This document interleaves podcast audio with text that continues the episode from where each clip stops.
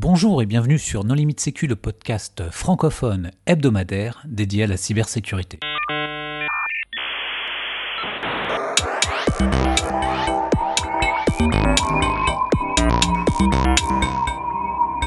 Alors aujourd'hui, un épisode sur deux vulnérabilités qui vont faire couler beaucoup d'encre. Il s'agit de Meltdown et de Spectre.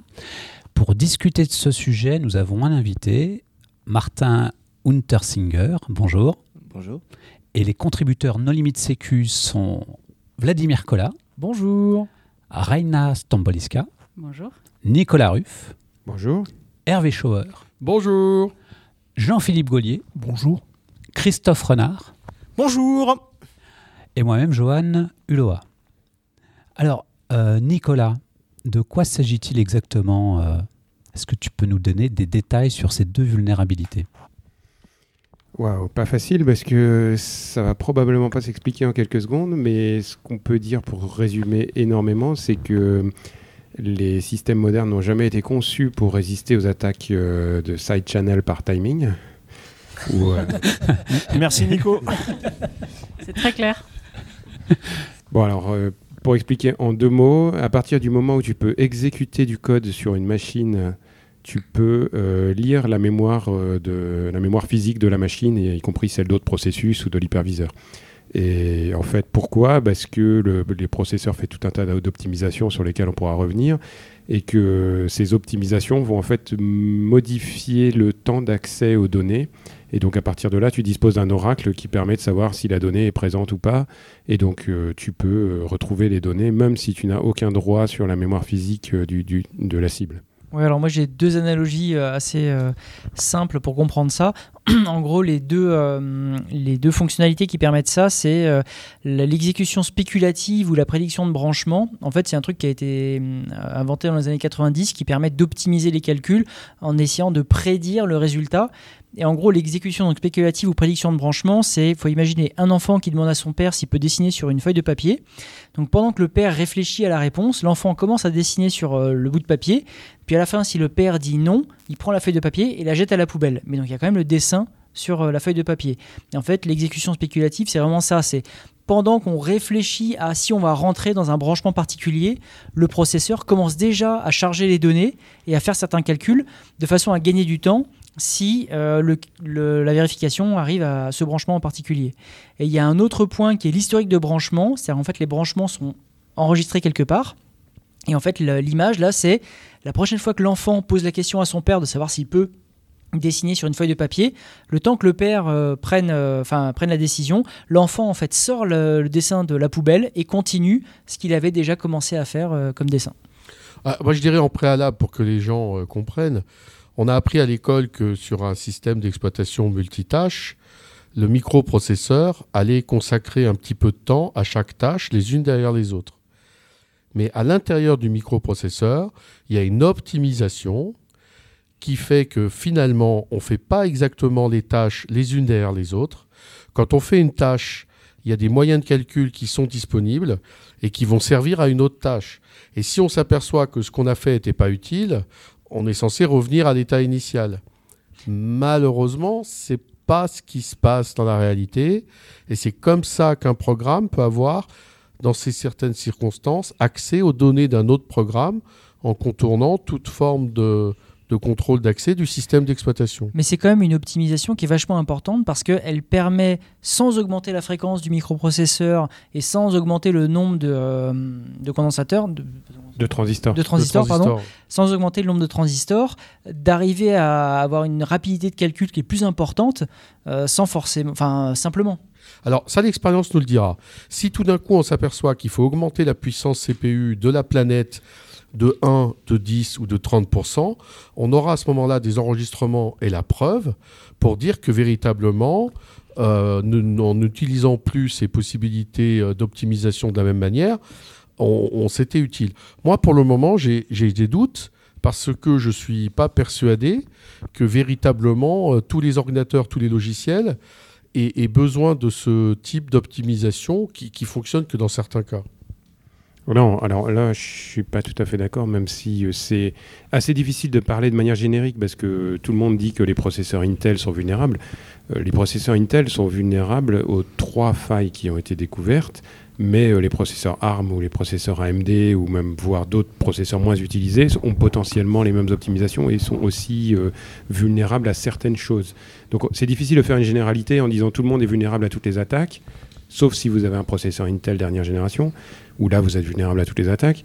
Mais disons que d'un point de vue électronique, par exemple, quand tu vas lire une ligne dans de la SDRAM, euh, de toute façon, tu vas tirer 16 euh, octets à la fois. Et donc, du coup, euh, c'est pas plus coûteux pour le processeur d'aller lire un octet en mémoire ou d'aller en lire 16. Donc, le fait d'en tirer 16 à la fois et ensuite de lancer l'exécution spéculative sur les, X instructions, parce que sur un processeur Intel, 16 octets, ça peut représenter entre 1 et, et 8 instructions ou voire, plus, voire moins, parce que je crois que l'instruction la plus longue fait justement 16 octets, mais bon, là on se perd dans les détails techniques. Euh, et donc euh, pour le processeur, euh, aller chercher un octet ou 16, à partir du moment où c'est aligné, c'est le même coût.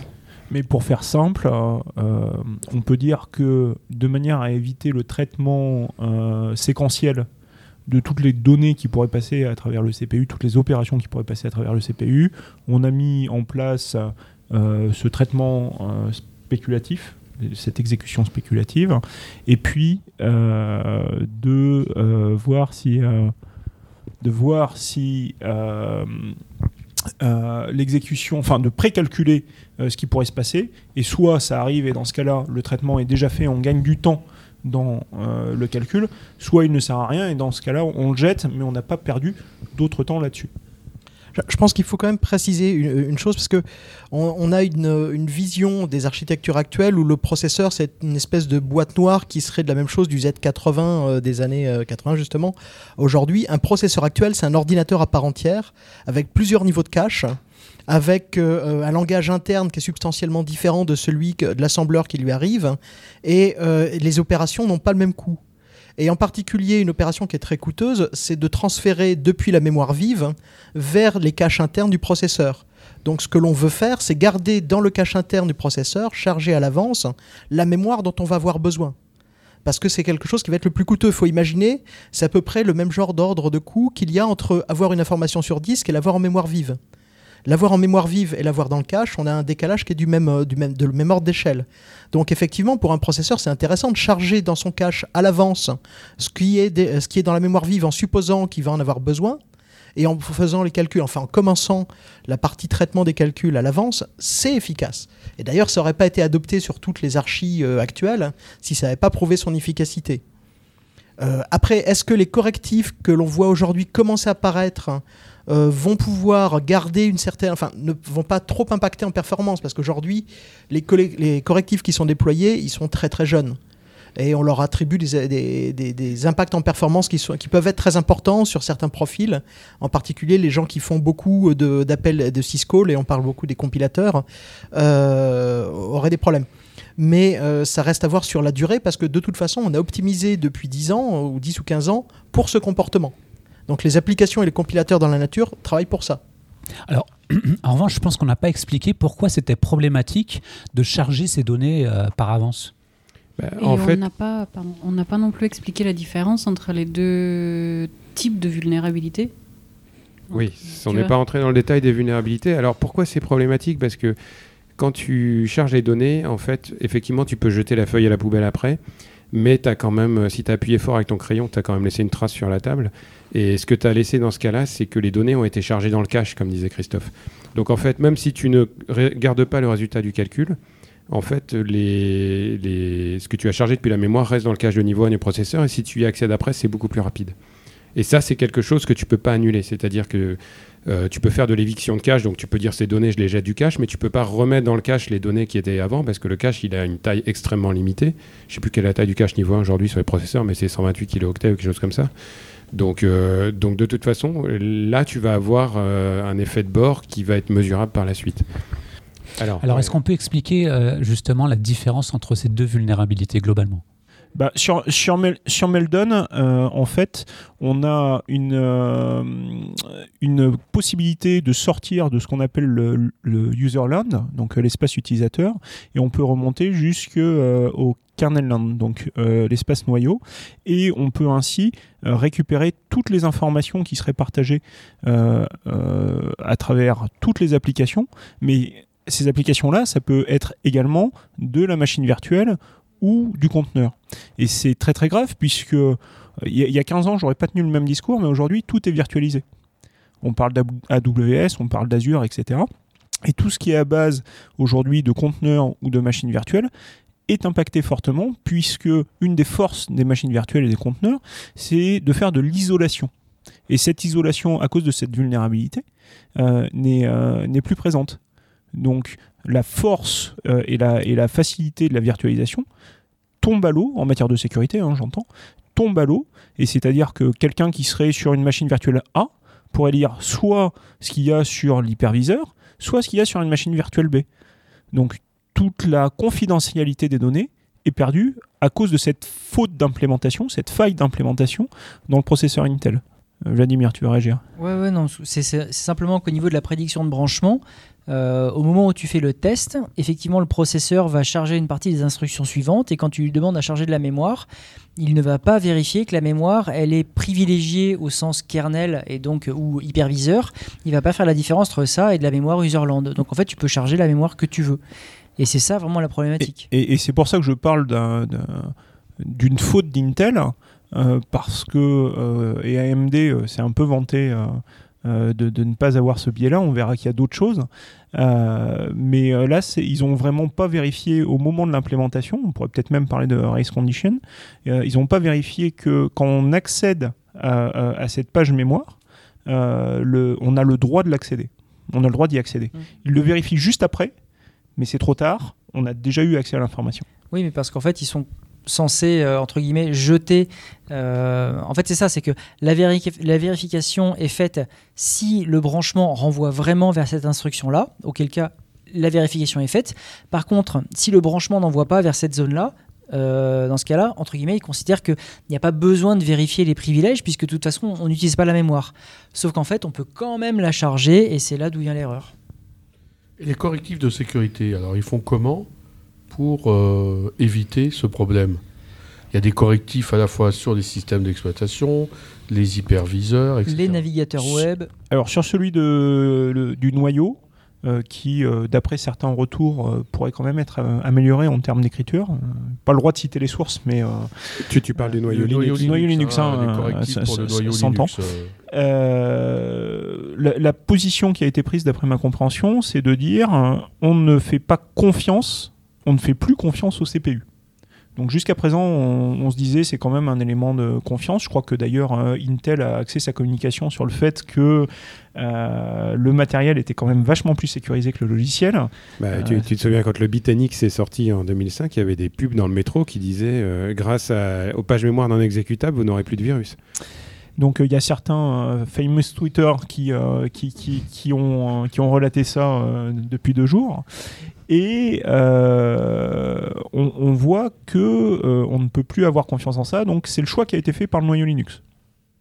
Sur euh, Microsoft, je ne sais pas ce qui a été pris. C'est pas documenté en fait. Pour l'instant, non. On le saura la semaine prochaine quand quand l'embargo tombera sur, sur la vulnérabilité. Alors, de quel embargo il s'agit? En gros, la vulnérabilité est connue depuis l'été dernier. Mois de juin, je crois. l'été dernier, soyons larges, l'été dernier. Et euh, donc il y a eu une espèce de NDA euh, euh, appelé embargo sur le sujet. Donc toutes les personnes qui ont contribué, travaillé sur le sujet ne peuvent pas réellement communiquer. Et la date limite, c'était 9 janvier, donc la semaine prochaine. Mardi. Demain, si Johan fait bien son travail. demain, si Johan travaille bien. Euh, et, ce qui fait que jusque-là, on n'a pas vraiment toutes les informations. Alors je sais que j'ai vu pas mal d'articles, en particulier début janvier, des gens qui commençaient à regarder des patchs en disant tiens, il y a des changements particuliers sur le noyau Linux, c'est bizarre, et qui ont commencé à découvrir euh, cette histoire. Ah, c'est comme ça que c'est sorti d'ailleurs. Oui, c'est comme ça que c'est sorti. Euh, Mais on n'a aucune idée du temps dont les gens ont bénéficié pour développer des correctifs. Oh, la de louche, sécurité. d'ici Bah, oui, juin, Non, janvier. non, moi j'en à suis pas près. du tout persuadé. Je pense qu'il y en a qui ont développé les correctifs euh, dans un délai euh, Ah oui, plus bah, court. par exemple, les gens du noyau Linux, je pense qu'ils ont eu beaucoup moins de temps que ça. Euh, Oui, parce qu'aujourd'hui, par exemple, dans la version macOS qui est disponible actuellement, il y a déjà des contre-mesures qui sont implémentées. Et elle est sortie Alors il y a oui, il faut noter que temps. cette version est sortie en début décembre. C'est la, je sais pas, 10.3 quelque chose. 10.3.2 euh, de mémoire, mais... qui est sortie début décembre. Non, non, clairement, tout le monde n'a pas été au courant en même temps. Enfin, les grands américains sont au courant. on est tous égaux, mais pas pareil. Donc euh, Microsoft, euh, Am- euh, Apple. AWS. AWS. Alors, mais tu, tu parles- il y a deux Google. choses différentes. Attention, il y a les fournisseurs de systèmes d'exploitation et les fournisseurs de cloud. Parce que le prérequis pour l'exploitation de la faille, c'est de pouvoir exécuter du code Mm. sur une machine. Et exécuter du code, ça. tu Mm. peux le faire de plusieurs manières. Donc, tu peux le faire si, par exemple, si tu as un hébergement mutualisé, ou tu peux le faire si tu es un simple utilisateur sur ta machine et que tu veux lancer un Mimikatz pour récupérer un mot de passe. Mais après, il y a d'autres cas. Par exemple, il y a le cas des navigateurs qui peuvent exécuter du code via JavaScript. Moi, j'ai vu des gens tweeter euh, est-ce que c'est exploitable via du bytecode Ethereum? Est-ce que je fais, si je fais un contrat sur la blockchain, je peux, je peux lire la mémoire des gens qui sont sur la blockchain et qui ont le client Ethereum? Ça, je ne sais pas aujourd'hui. Dans les navigateurs, il y a aussi eu un lot de correctifs. Donc euh, Mozilla, euh, IE, euh, Chrome. Chrome ont des contre-mesures. Dans les systèmes d'exploitation, Microsoft et Apple ont été prévenus et apparemment Linux aussi, mais on ne sait pas quand. Et euh, dans les fournisseurs de cloud, tous les fournisseurs majeurs ont été. Enfin, majeurs. En tout cas, Google, Amazon et. Les Américains. Euh, Non, il y a eu des Français. Hein, euh, Et- online et Azure. OVH Et ont Azure. été prévenus. qu'online, euh, ouais, j'ai vu le, j'ai vu passer. ouais. Online a fait super bien son, son déploiement. Mm. Contrairement à d'autres, c'était euh, chronométré heure par heure, ce qui faisait pourquoi. euh, ils ont aussi un peu tapé sur Intel. Oui, mais changer. après, tu dois aussi mettre à jour euh, tes OS euh, au-dessus. Euh, Enfin, moi, j'ai vu des, des gens euh, passer toute leur journée à réamorcer euh, toute leur Oui, mais c'est pas forcément utile parce qu'il faut voir une l'impact. chose importante. Il faut hein. faire une analyse de risque par rapport à l'impact. C'est, ça dépend de. On parlait de machines virtuelles, de serveurs physiques, etc. Ça dépend. Ça reste une élévation de privilège local. C'est pas distant, c'est pas remote. Donc, c'est pas, Iki- pour l'exploiter- avec son Apache ouais, Threat, voilà. hein. Donc pour l'exploiter, il faut avoir un accès au système. Donc c'est soit effectivement en JavaScript parce que c'est exploitable depuis JavaScript sur un navigateur. Donc toi, toi, tu vas visiter un site web. Si c'est un site web malveillant ou un site web honnête mais compromis, malheureusement, tu peux être exploité. Mais euh, donc c'est le cas des machines virtuelles. Enfin, si tu as un site Là, web, on parlait des infrastructures de cloud. Quand tu es dans une infrastructure de cloud, tu sais pas avec qui tu partages tes instances. Tout dépend, tout dépend si c'est du, euh, de- du YAS, du PASS, si tu déposes ton propre code ou pas, si tu as accès en SSH avec euh, une console vraiment au système, si tu es root tu ou sais pas. avec qui tu partages le Alors, CPU. dans, dans Non, mais effectivement, dans, ces cas-là, Tu ne sais pas, mais là, on parle vraiment Bah, de Meltdown. voilà, moi j'ai vu pour des- exploiter la vulnérabilité sur l'infra virtualisée, il faut avoir des droits d'administration. Donc admin sous Windows, root sous Linux. Oui, mais on parle de Meltdown, attention, parce qu'il y a euh, Spectre, c'est, c'est, euh, complètement euh, ce, n'est pas la même chose. C'est euh, la capacité de lire des données d'autres applications. Mais on Non, parle non, pour pas- exploiter la vulnérabilité Meltdown, tu dois être en- dans une machine virtuelle, avoir les droits d'administration, être kernel, tout à fait. pouvoir euh, sortir de la machine les, les virtuelle. deux vulnérabilités ne permettent pas d'obtenir les mêmes choses. Donc Meltdown, oui, oui. tout à l'heure, on Non, non, je parlais, ça je permet- que de Meltdown. ça, euh. ça permet euh, de remonter à travers la virtualisation, alors que a priori, de ce qu'on en sait pour l'instant, euh, Spectre hein, permet uniquement de- d'obtenir des informations des autres euh, applications. des autres applications, mais dans le dans le même espace.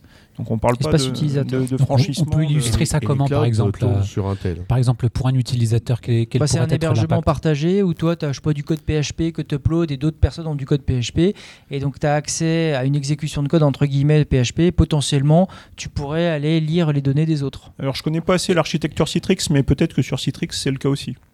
Et sans parler de serveur, si on parle du, de, de, de endpoint, tu parlais Ah de bah, sur, JavaScript. le, sur le poste de travail, hein, sur le poste de travail, euh, tu as euh, Chrome par exemple qui est lancé, et puis tu as euh, euh, Notepad++ pour si tu as un produit français euh, et qui fonctionne. Euh, tu pourrais lire les données euh, qui sont en mémoire depuis Notepad++ euh, directement via Chrome euh, sur une explication, une, une, ex- une exfiltration JavaScript. Moi, je pense à une cible encore plus alléchante, c'est les téléphones portables et les tablettes. Parce que sur les téléphones portables et tablettes, euh, l'isolation entre applications, elle est faite euh, bah, différemment si on est sur Android ou si on est sur, euh, iOS. Mais globalement, l'idée, c'est qu'on partage la même mémoire et que les applications ne sont pas censées lire les unes des autres.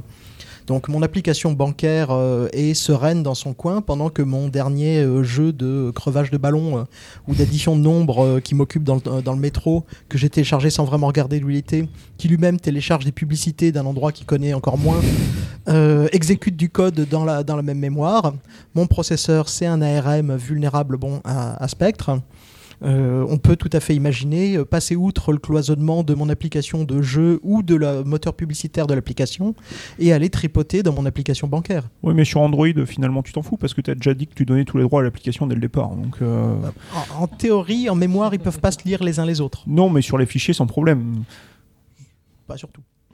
Euh, qu'est-ce que- que tu veux dire exactement par l'histoire de la mémoire? Parce que sur iOS, il me semble que tous les applis tournent sous l'identité du mobile user, mais sur Android, euh, enfin, il y a un ID, un UID par application, il y a du SE Linux. Enfin, Oui, mais tu restes en userland. Tu restes Oui. dans Userland. Donc si tu Oui. peux lire la mémoire userland, tu as accès aux autres Ouais, mais je applications. veux dire, les applications ne partagent pas, ne s'exécutent pas. Ce sont pas toutes des librairies qui sont chargées dans le même process. Ah oui. C'est quand même des process séparés, potentiellement qui tournent sous des- avec des UID différents, etc. C'est les process séparés. Sur le poste de travail, euh, une, autre, euh, une autre comparaison qui me vient en tête, euh, ça serait de dire euh, d'un côté j'ai mon navigateur ouvert et de l'autre côté j'ai mon euh, qui passe avec tous Mhm. mes secrets et qui sont eux chargés en mémoire parce que euh, j'ai mis la clé. Et là c'est catastrophique parce que ça c'est jamais censé être connu par personne d'autre que moi. Le qui passe, lui aussi, il n'est pas censé être dans, la même, euh, dans le même process que ton navigateur.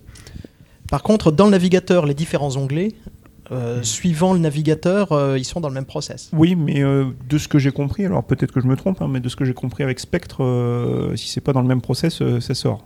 Et la difficulté, elle est justement là. Mm, mm. Et puis, tu as d'autres situations où tu as ton LastPass, qui est un plugin euh, Chrome. Ouais, mais alors si tu mets toutes les chances de ton côté. Ah non, mais attends, ça existe, plein de gens le téléchargent, donc euh, ils l'utilisent. Ça Mais- peut être ton wallet Ethereum aussi. Hein. Moi, je fais du cold storage, merci. Mais euh, après, enfin, toute cette, toute cette discussion, elle pose quand même la question de la scalabilité d'une attaque, typiquement par spectre, parce qu'ok, Meltdown, il y a déjà des correctifs qui sont plus ou moins euh, diffusés en fonction des éditeurs de- d'antivirus. Mais euh, on pourrait, euh, par exemple, commencer à réfléchir à une scalabilité de l'attaque qui n'a pas de correctif, qui est une attaque spectre, que ce soit la variante 1 ou 2, n'importe. Et qui nécessite une clé de registre pour les antivirus, mais on y reviendra. On y reviendra. Mais voilà. Mais qu'est-ce que vous en pensez pour le coup? Alors, je précise quand même pour terminer sur le sujet qu'il s'agit d'une timing attack qui permet de savoir si les données sont dans le cache de niveau 1 ou pas, et c'est ça qui permet de faire fuiter l'information. Donc, il faut avoir un compteur extrêmement précis de l'ordre de la nanoseconde ou de la dizaine de nanosecondes. Et le workaround mis en place par Firefox, justement, c'est de dégrader la précision du timer JavaScript. Et c'est là que j'interviens en parlant de la fameuse vidéo euh, de la présentation de Clémentine Maurice à la conférence TIC l'été dernier en 2017, justement avait réussi à exploiter la vulnérabilité Rowhammer qui permettait en fait de, euh, euh, de- d'accéder très rapidement à une certaine zone mémoire pour euh, modifier les bits des zones mémoire adjacentes. Et elle arrivait à le faire depuis JavaScript, c'est-à-dire depuis un, un langage très haut niveau, et à contourner toutes les problématiques justement que normalement tu ne devrais pas, auxquelles tu ne devrais pas avoir accès euh, depuis un langage très haut niveau, comme justement euh, cette vitesse d'accès, des choses comme ça, à partir de JavaScript. Elle avait réussi à trouver un certain nombre de contournements pour réussir à exploiter des vulnérabilités très bas niveau à partir d'un langage de haut niveau. Et Oh. donc, typique, théoriquement, euh, Meltdown et Spectre seraient- sont exploitables, enfin ça a été confirmé par Firefox, sont exploitables depuis un langage de haut niveau comme JavaScript. C'est intéressant que tu cites les euh, travaux de Clémentine parce qu'il s'avère que c'est euh, la même équipe de recherche qui est euh, à l'initiative de ces deux publications, Comme par hasard. comme par hasard. Je, pense que juste pour revenir un pas en arrière, Nicolas te parlait de timing attack. C'est peut-être pas évident pour tout le monde ce que c'est qu'une timing attack. Euh, C'est quelque chose qu'on a plus vu dans le monde de la cryptographie au début, puis maintenant on en voit bah, d'autres applications. Euh, c'est l'idée que quand je mesure le temps que me met euh, un processus ou l'ordinateur à répondre, il me donne une information. Et en fonction qu'il me donne un temps court ou un temps long, en fait, il me donne un bit de données à chaque fois. Et je vais pouvoir utiliser ça, surtout si je peux le répéter, pour obtenir des informations. J'ai un oracle qui me répond en aveugle. Et je vais pouvoir lui poser une question. Est-ce que telle valeur est là? Si ça répond vite, bah, elle y était. Elle était dans le cache. Si ça répond lentement, eh ben, elle n'était pas dans le cache. Il a dû la charger. Et donc, je sais ce qu'il y avait comme valeur. Et en itérant plusieurs fois, bah, je peux comme ça déduire les informations. Alors c'était quelque chose qui était vraiment connu depuis des décennies dans le monde de l'implémentation cryptographique. On s'en protège. Et euh, ça a longtemps été sous-estimé dans le monde de la sécurité euh, de- des- processus et des programmes classiquement. Et aujourd'hui, on voit qu'il y a des applications tout à fait concrètes euh, et, de grande échelle. Alors la, timing attack, oui. Par contre, le process de l'oracle pour pour les attaquants qui feraient plus du web aujourd'hui, on a beaucoup vu ça sur le SQL blind injection, par exemple. Mais par rapport à ça, c'est pour ça que dans le blog de Google, justement, qui parle de la vulnérabilité, il parle du débit d'accès euh, justement à la mémoire et qui parle, je sais plus, c'est genre euh, 1, kilooctet et demi par seconde d'accès à la donnée et ils peuvent en gros dumper la mémoire à à peu près 1 kilo par seconde. Et c'est pour ça que ce débit paraît hyper faible, c'est parce que c'est justement une question de prédiction d'oracle et que ça prend un certain temps pour récupérer bit à bit toute la mémoire et réussir à lire toute la mémoire qu'on souhaite récupérer. D'accord, donc on a parlé de l'exploitabilité. Euh, Est-ce quid justement de, de la façon dont, dont on peut se préserver de, de ces vulnérabilités Bah, faut. Appliquer les correctifs de sécurité. Eh ben non, justement. Alors c'est une bonne chose, faut le faire, mais euh, Oui, c'est pas suffisant. c'est ça voilà, on, on a, on ça garantit rien. voilà. Alors ça diminue la surface d'attaque, c'est ce dont nous sommes sûrs aujourd'hui. Mais par contre, on n'a aucune certitude hein, sur le fait que ça arrête l'intégralité des vulnérabilités liées à ces attaques et à ces l'avenir. Ah oui, il y a des gens qui ont dit ben, changer le microprocesseur. Oui, des non, gens ça, très c'est- sérieux d'ailleurs. C'est le CERT de Carnegie Mellon là qui sur son euh, post euh, a publié que euh, la solution c'était replace euh, CPU hardware. Ce qui est effectivement la meilleure solution. Ils ont corrigé depuis, c'est dommage. Heureusement, moi j'ai pu prendre une capture d'écran de leur article sur le moment. Ils ont corrigé, mais euh, c'est assez rigolo de lire ça. Euh, Dans les remédiations, il faut voir aujourd'hui que les remédiations sont différentes pour Meldon et Spectre. Et, euh, et le détail n'est pas connu puisqu'il y a un certain nombre de codes qui, qui n'ont pas encore été exposés publiquement. En plus, il y a une remédiation qui est connue mais qui est embêtante pour tout le monde, c'est que depuis quelques années, les OS ont pris l'habitude de mapper l'espace d'adresse du noyau accessible dans l'espace, enfin contigument à l'espace utilisateur, ce qui permet de gagner du temps quand on fait des, commutations, des, permutations de contexte entre le mode utilisateur et le mode noyau, euh, mais qui rend plus, euh, facile euh, ou plus grave l'exploitation des vulnérabilités. Et donc, on sait qu'un un des retours en arrière prévus dans la plupart des cas aujourd'hui, c'est de supprimer ça. Et donc, ça risque d'avoir un impact performance non négligeable. Euh, ça n'est pas forcément la seule remédiation. Euh, Il y a des gens qui ont évoqué des, correctifs, euh, des, des ré-architectures euh, de, certains éléments de la gestion des pages mémoire. Donc, euh, il serait intéressant de voir.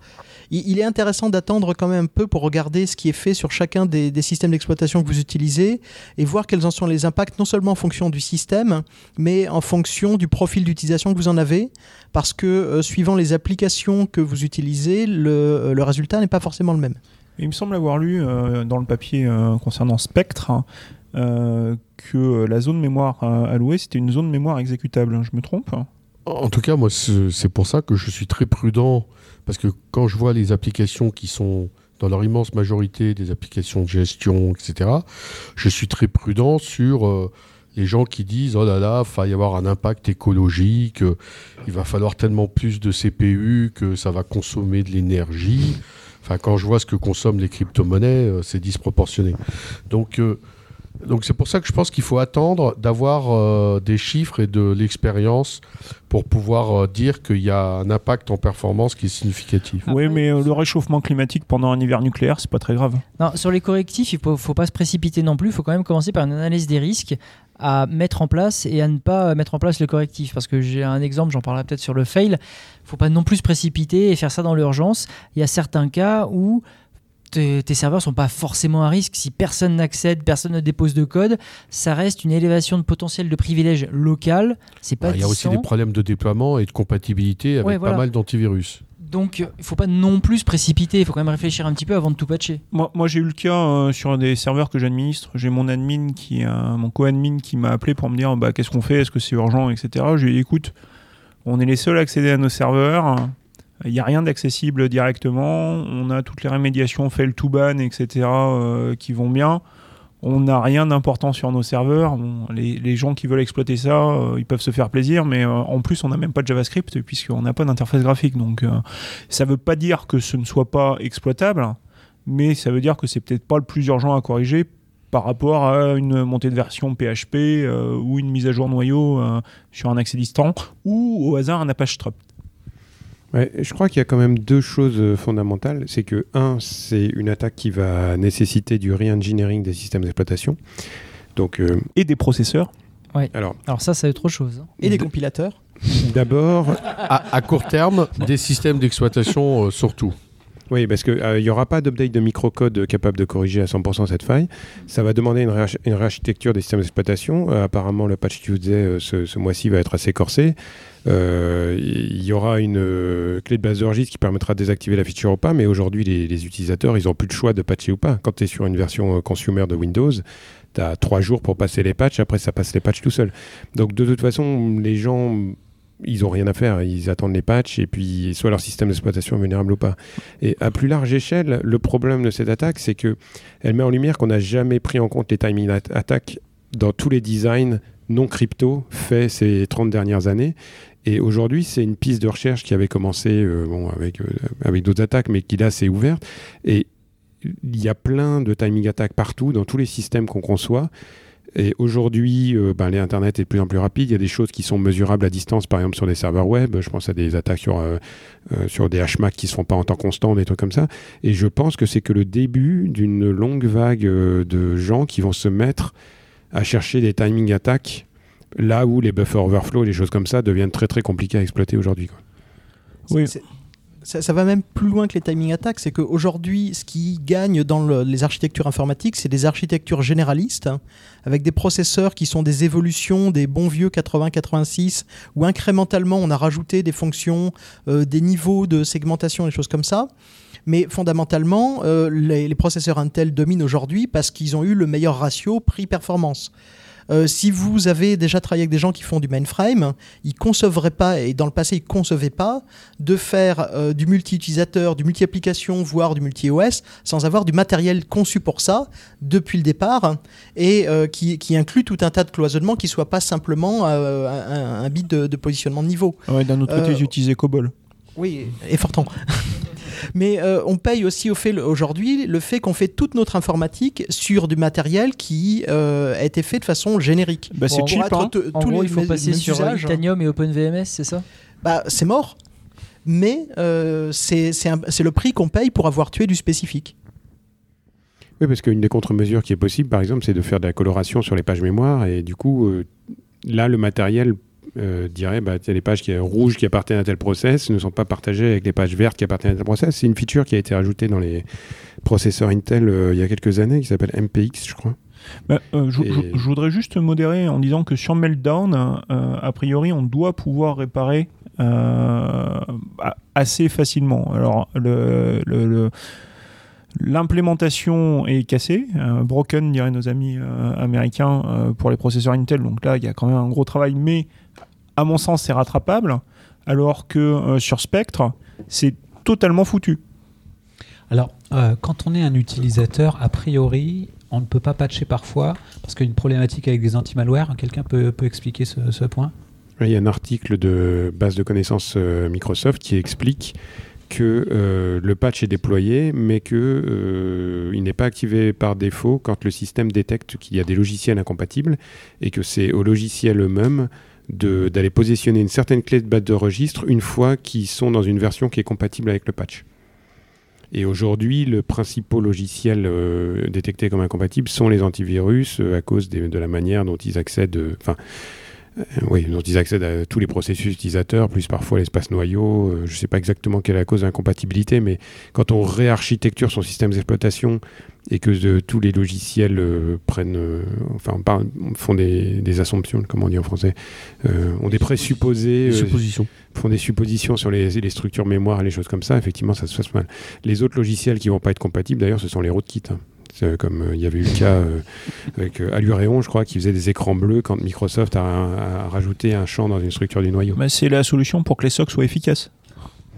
Toutes les machines qui vont avoir des blue screens cette semaine, c'est qu'elles ont un rootkit.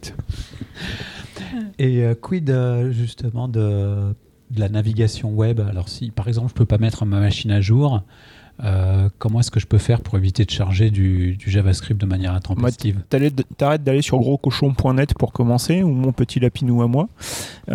Tu vas sur des sites sûrs, donc par exemple, pas les sites des journaux, euh, avec toute leur saloperie de JavaScript et. euh, Non, mais et- ça veut rien et- dire. Parce qu'en fait, euh, si tu prends l'attaque de waterrolling classique, c'est ce qui était arrivé à Microsoft et d'autres entreprises qui se sont fait compromettre. C'est tu compromets un site légitime que les gens vont voir régulièrement, tu mets euh, ton code d'exploitation dessus et tu compromets les gens. Allez. Il y a Ouais. qu'une seule solution, c'est surfer avec Lynx. hein. Ouais, Ouais, ça. Non, non, il y a eu des vulnes sur l'X. euh, si tu Enfin, si tu suivais la, la Si- si- de si sécurité tu vas arrêter de donner ce genre de conseils, d'aller sur des sites sûrs. Tu vas sur des sites de, de- de très très connus. Et en fait, à l'insu de ton plein gré, euh, tu vas sur 36 autres sites. Exactement. 36, c'est le chiffre Enfin. exact, euh, sans que tu le saches. tu vas Euh. sur l'OSIR ou sur HSC, euh, t'as du bon vieux code HTML et Ah non, ça a, t'es été, pas emmerdé. ça a hein. été éteint. ça. Donc on peut recommander l'usage par exemple de, de, de nos scripts. Nos scripts, ou- euh, tous- les plugins, on avait fait Non, une émission là-dessus. marche euh, si tu Ça fonctionne plus, mais euh, non mais Si, je crois Matrix, que non, c'est pas Matrix, ça c'est maintenant. U-Matrix. c'est U-Matrix. U-Matrix. Mais la, la liste qui est tenue à jour, pour revenir sur les anti-malware, la liste qui est tenue à jour de Kevin Beaumont, que the Dog, euh, Gossy the Dog, de son handle Twitter, euh, elle montre quand même qu'il y a une euh, proportion non négligeable d'éditeurs qui, euh, en fait, refusent pour l'instant de, de faire le nécessaire pour que les gens Refusent ou ne puissent... peuvent pas? Ça, on sait pas. Ils ont aquaponé, si tu veux, donc euh, on ne sait pas trop quelles sont leurs raisons, mais ils le font pas. en tout Non, mais tu as des vraies questions économiques derrière. C'est-à-dire que la vulnérabilité, pour le coup, euh, n'est pas liée à leur cycle de développement. Pourquoi ils devraient investir de l'argent, du temps, des développeurs, de la release, hein, du patch management, pour un problème qui n'est pas le leur? C'est une, c'est une vraie question de fond. Bah, économiquement, il y en a un qui a fait une bonne opération. hein. C'est celui qui a vendu ses actions en novembre. hein. Le PDG vu que, vu que c'est connu depuis euh, mai-juin, il y a un truc bizarre quand même. Ça parce c'est que rigolo parce que l'action Intel a quand même ouais. bien chuté. Il y a eu des articles sur le moment qui disaient tiens c'est bizarre, le gars vend pile poil exactement ce qu'il a le droit de vendre euh, par rapport. Enfin, en fait, quand- comme il est PDG, il a un seuil maxi. Enfin, il doit avoir un minimum Mm, mm, d'actions euh, qu'il doit garder et vendre le reste. Il a la possibilité de vendre le reste. Donc il a vendu vraiment le seuil minimum de ce qui, enfin, de ce qu'il a le droit de vendre. Donc je Maximum. pour, euh, maximum pardon. Je sais plus pour combien de millions il y en a. euh, Je crois que c'est 11 30 millions. hein. 11 30 millions de dollars. Euh, donc sur, sur la, la mise à jour et le maintien en condition opérationnelle, pour revenir à, à- à la question qu'on se posait, euh, il y a une vraie question. Il y a la question de l'analyse de risque, mais comme toujours en cas de vulnérabilité, euh, si on parle d'échelle, parce que c'est peut-être un des rares trucs où on peut à peu près se comparer, même si je pense que Goupil va sauter au plafond, euh, ça sera pas un CVSS 10. Euh, ça sera un 7 ou un 8, je pense, à, à- un- c'est- à- à ouais. vue de nez comme ça. C'est pas exploitable à distance, on l'a dit tout à l'heure. Mais par contre, à partir du moment où on a un accès, on peut, à ce jour, euh, jour de publication du podcast, ou en tout cas jour d'enregistrement, puisque ça aura peut-être changé d'ici là, euh, on peut lire un autre contenu. Donc je disais tout à l'heure, on a vérifié, Spectre joue sur un, un emplacement exécutable de la mémoire. Euh, et euh, Il, faut que la, il faut que la page soit marquée exécutable pour que euh, le, le- le processeur la lise dans le cache. Donc effectivement, si vous avez des pages de données qui ne sont pas marquées exécutables euh, dans leur descripteur, eh bien, elles vont pas être chargées et du coup, la faille pourra pas être exploitée pour lire la, la page. Donc pour l'instant, on parle de lecture de données. On ne parle pas d'exécution ou de compromission. On parle simplement de Sur le blog de confidentialité. Google, ils ont tendance à dire qu'on peut aller jusqu'à l'exécution de code. Ouais, mais ça on, verra, ça, on verra ça euh, après l'embargo. Attendons les, voilà, les, les- les- les logiciels qui exploitent pour de vrai la semaine prochaine. Euh, putain, euh, Demain. Demain. Demain. Demain. Il y a, y a une, euh, une chose dont on n'a pas parlé, et je m'en Plein souviens de choses plus. dont on n'a pas parlé. On n'a pas parlé des baisses de performance, des trolls, Si, si, on a de parlé tout ce qui Je crois qu'il y a quand même une chose importante à préciser. À ce jour, à ma connaissance, il n'y a aucune attaque qui a été vue basée sur ces vulnérabilités et il n'y a même pas euh, d'exploit qui soit dans la nature Ah, si, si. qui. Il y a euh, un code qui d'exploitation qui a été publié. Alors il y a deux POC qui ont été prouvés. Ouais, voilà, c'était ça que-.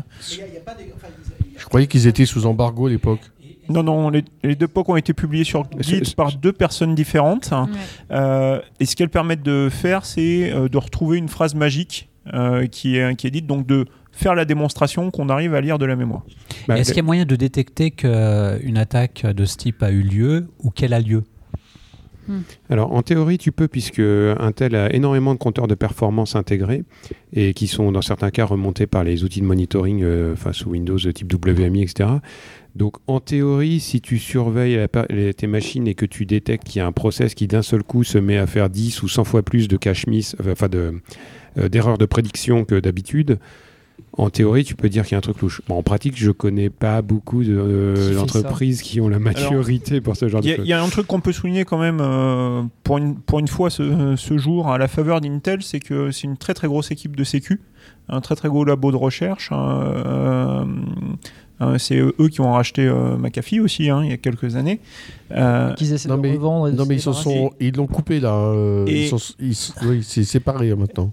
Et, et non, mais il y a toujours ce gros labo de recherche hein, et euh, il y a déjà euh, des IOC et des choses qui sont sorties. Après, euh, bah, comme toujours avec les IOC, on peut se poser la question de la limite, mais on n'est pas totalement à l'aveugle. Moi, la vraie question que je me pose, c'est je reviens à mon Apache Strut. de hein, compromission. mon Apache Strut, c'est est-ce qu'aujourd'hui, cette, cette vulnérabilité, ces vulnérabilités, sont plus dangereuses qu'un Apache Strut non. euh, Non mais clairement, clairement. clairement la killer feature. Bon, il y a déjà les évasions de VM dans les fournisseurs de cloud, donc ça c'est quand même très embêtant.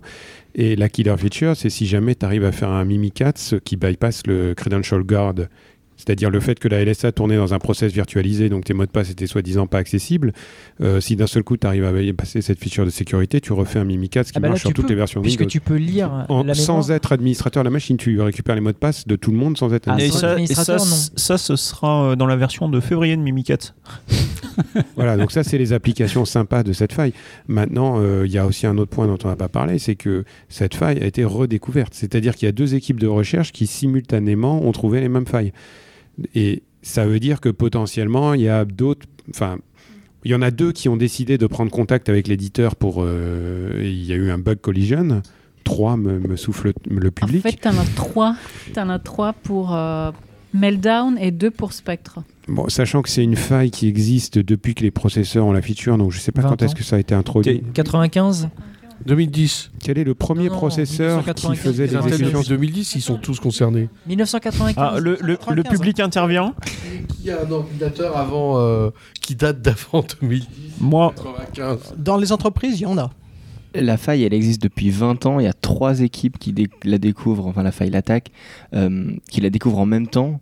C'est quoi la probabilité? Y a-t-il une explication euh, rationnelle derrière cette euh, découverte simultanée? La probabilité, effectivement, elle est ultra faible, mais je pense qu'il y a une montée en compétences globales et euh, le fait que les gens s'auto-influencent, et typiquement, je reparle encore de la présentation euh, à la conférence TIC. je vous expliquerai euh, dans le fail pourquoi il appuie. Non, mais moi, je suis, fa- je suis devenu fanboy parce que j'ai adoré sa présentation, mais au-delà de ça, euh, c'est vrai qu'il y a eu la, la vulnérabilité euh, Rowhammer. Et, euh, et depuis, les gens ont commencé à s'intéresser effectivement au side channel par rapport à la mémoire cache, des choses comme ça. Et je pense que les gens progressent tous en même temps, commencent à regarder les mêmes domaines en même temps.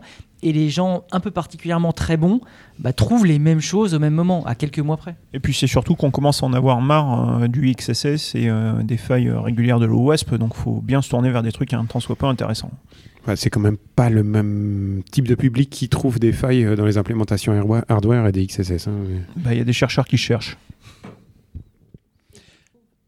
Très bien, on a fait le tour? Euh, Il y a une question. Il y a une question qu'on n'a pas abordée, euh, c'est euh, quid de l'IoT? Oh, Bah, il n'est pas Mais- sur Intel. Bah, ils seront vulnérables ils sont sur à vie. Ouais, euh, Les trucs qui seront jamais Ils pas seront chers. clairement en fait. vulnérables à vie, sauf certains constructeurs comme Synology qui étaient vraiment pourris en termes de sécurité, qui s'est vraiment amélioré ces dernières années et qui ont commencé à communiquer sur le sujet. Donc eux vont pu- publier des correctifs. Mais je pense que tout ce qui est IoT classique, tu peux oublier, c'est vulnérable à vie. Bon, je pense que déjà, ils ont plein d'autres problèmes à Oui, corriger ouais. avant. Il Mais faut quand même dire que cette faille, elle a, elle a un impact si jamais tu essayes de faire de la séparation de processus, que tu as un espace noyau, un espace utilisateur, etc. Sur un IoT Oui, standard où c'est tout tourne Un en processus. Non, mais d'autant plus que sur, sur ton IoT, euh, comment est-ce que tu vas rentrer du code qui s'exécute à distance? Ça dépend vraiment de l'IoT, mais sur un Synology, je peux l'imaginer parce qu'en fait, c'est un serveur. Et on parle d'une classe d'IoT qui sont en fait des petits serveurs domestiques et qui d'ailleurs pour la plupart aujourd'hui, que ce soit QNAP, euh, Synology, etc., enfin tous les concurrents, ils font des mises à jour. Plus ou moins vite, mais ils le font. En revanche, tout ce qui est enfoui, tout ce qui est appareil euh, qui contient un processeur et euh, généralement maintenant ils contiennent un OS complet. Avant, euh, ils avaient juste un process, mais euh, de- des fois il y a init qui démarre un processus.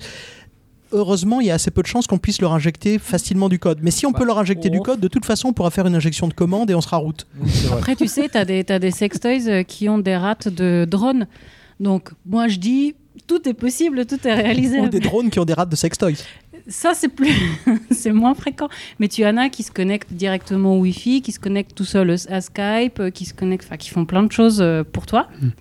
Donc, euh, Oui, mais il ne reste monotâche. cette. ah, Alors, ça, une, question peut-être euh, pour terminer. Est-ce la fin du monde? TLDR, on va tous mourir. C'est le début de la fin Non, du mais moi monde. je trouve que ce qui est intéressant, ce qui est intéressant, c'est de voir que finalement on peut avoir une erreur dans la conception d'un microprocesseur euh, qui impacte beaucoup de monde. C'est c'est pas nouveau qu'il y ait des erreurs de conception dans des composants électroniques, et on peut tout à fait imaginer euh, un jour que toutes ces erreurs de conception euh, arrivent dans un composant utilisé dans beaucoup d'objets connectés, dans beaucoup d'appareils, beaucoup de choses, et qu'on ait tout d'un coup euh, plein d'appareils qui causent des problèmes euh, jusqu'à des, accidents sur des vies humaines. Le fait qu'on ait une économie numérique dans laquelle euh, il n'y a pas toute la diversité qu'on avait au début du capitalisme avec beaucoup de concurrents, c'est clairement quelque chose qui nous met moins résilients. On a une dépendance euh, à tout, ce qui est numérique. Et comme euh, la quantité de fournisseurs euh, est très limitée, quand il y a une erreur conceptuelle ou une erreur chez un fournisseur, bah, il n'y a pas la diversité pour être résilient. Et donc le problème est large. Bon, là aujourd'hui, c'est pas si grave que ça, mais ça montre qu'on pourrait imaginer à l'avenir des choses qui aient des conséquences cette fois-ci beaucoup plus graves. Ouais, d'un autre côté, si on regarde le passé, c'est pas le premier bug. hein. Enfin, toi, Hervé, t'es comme moi, t'as connu le bug du Pentium 60 euh, où tu pouvais pas faire une division à virgule flottante. Euh, Quand tu étais dans AutoCAD, tu faisais tourner une sphère, elle se chiffonnait comme un bout de papier. Après, il y a eu le lock-up euh, bug, l'instruction F00F qui verrouillait complètement le bus matériel du processeur et il fallait électriquement redémarrer la machine. Et aujourd'hui, dans le noyau Linux, il y a encore des, des workarounds contre ça. Enfin, des bugs hardware euh, difficiles à patcher, il y en a eu plein dans le passé et on a toujours survécu. J'invite nos auditeurs à aller regarder sur les sites des fabricants de processeurs les documents d'Eratom euh, pour chaque génération de matériel qui sont des PDF qui font des centaines de pages et qui peuvent faire dresser les cheveux. Euh, la raison pour laquelle on n'en parle pas, c'est que les gens qui font les noyaux de système d'exploitation passent beaucoup de temps à corriger ces, situations pour éviter qu'on marche dessus. Mais les processeurs, euh, c'est pas des machines qui sont, euh, qui sont sans bug, bien, bien au contraire. Et puis, euh, pour revenir à ce que je disais tout à l'heure, ce sont des machines abusivement complexes aujourd'hui. Donc le fait qu'il n'y ait, pas de mode de défaillance dedans, c'est juste invraisemblable. Bah, il n'y a même pas quelques semaines, des gens de Ocamel ont trouvé un bug trivial dans les- dans l'exécution des boucles sur processeur Intel. Et euh, bon, enfin, je vous passe les détails, mais à la fin, ça a été utilisé, je crois, dans le CTF du, du 33C4, enfin du CCC. Il me semble qu'il y avait un challenge qui était basé sur le fait qu'il fallait écrire un code qui allait déclencher ce bug. Et il y a déjà quelques années, il y avait une présentation, euh, une conférence asiatique, où il commençait à y avoir des rumeurs euh, comme quoi les bugs hardware, les errata justement, étaient en fait exploitables. Théodorat d'ailleurs s'était mouillé lui-même en disant oui, oui, moi je pense qu'il y a certains errata, en particulier sur les célérons, qui, qui conduisaient à des failles de sécurité exploitables dans les processeurs. Mais Théodorat a annoncé il y a 10 ans que de toute façon, euh, tout ce qui allait mettre, être mis autour de la virtualisation était euh, sensiblement n'importe quoi parce qu'on ne demandait pas des développeurs de gestion de faire des choses sérieuses. Demain, compte rendu du CCC à l'OCIR.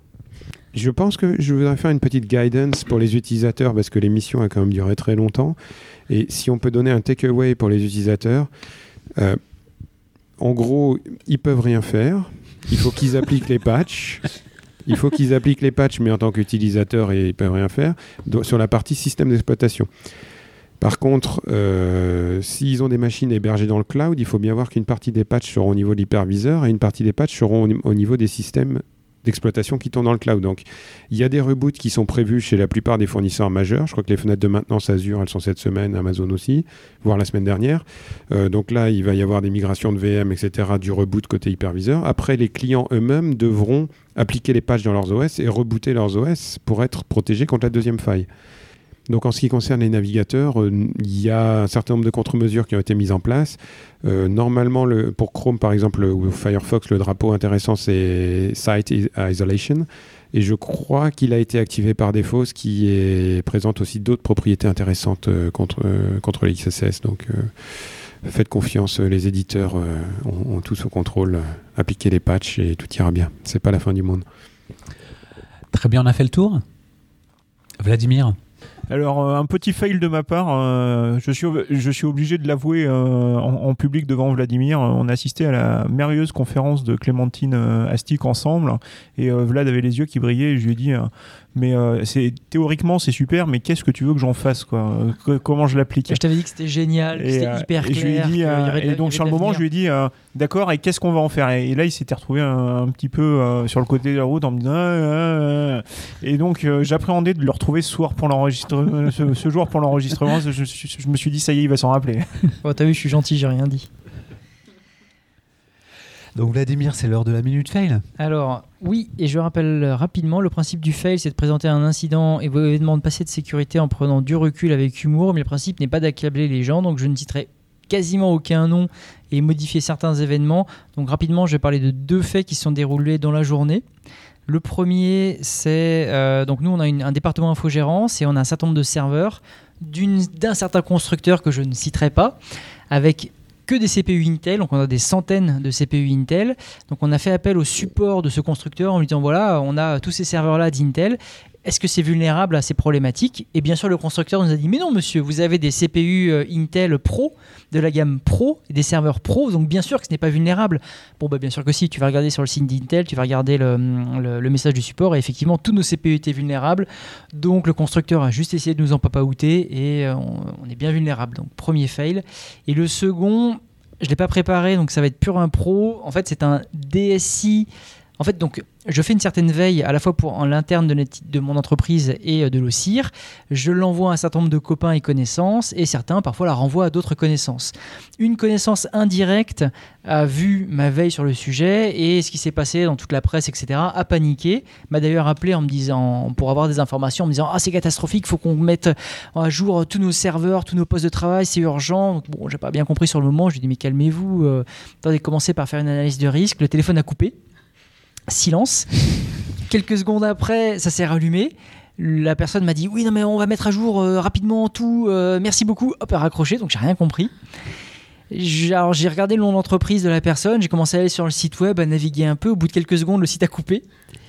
Et ma connaissance qui avait transféré le mail à cette personne m'a recontacté le lendemain, en fait ce matin, pour me dire oui alors je vais t'expliquer ce qui s'est passé. Et en gros ils ont essayé de mettre à jour à l'arrache tous leurs serveurs, tous leurs postes de travail, sans essayer de réfléchir, faire de l'analyse de risque, et ils ont écroulé la moitié de leur SI parce que le DSI, RSSI a mis la pression aux admins qui, forcément sous pression, ont fait des conneries et ont tout éclaté.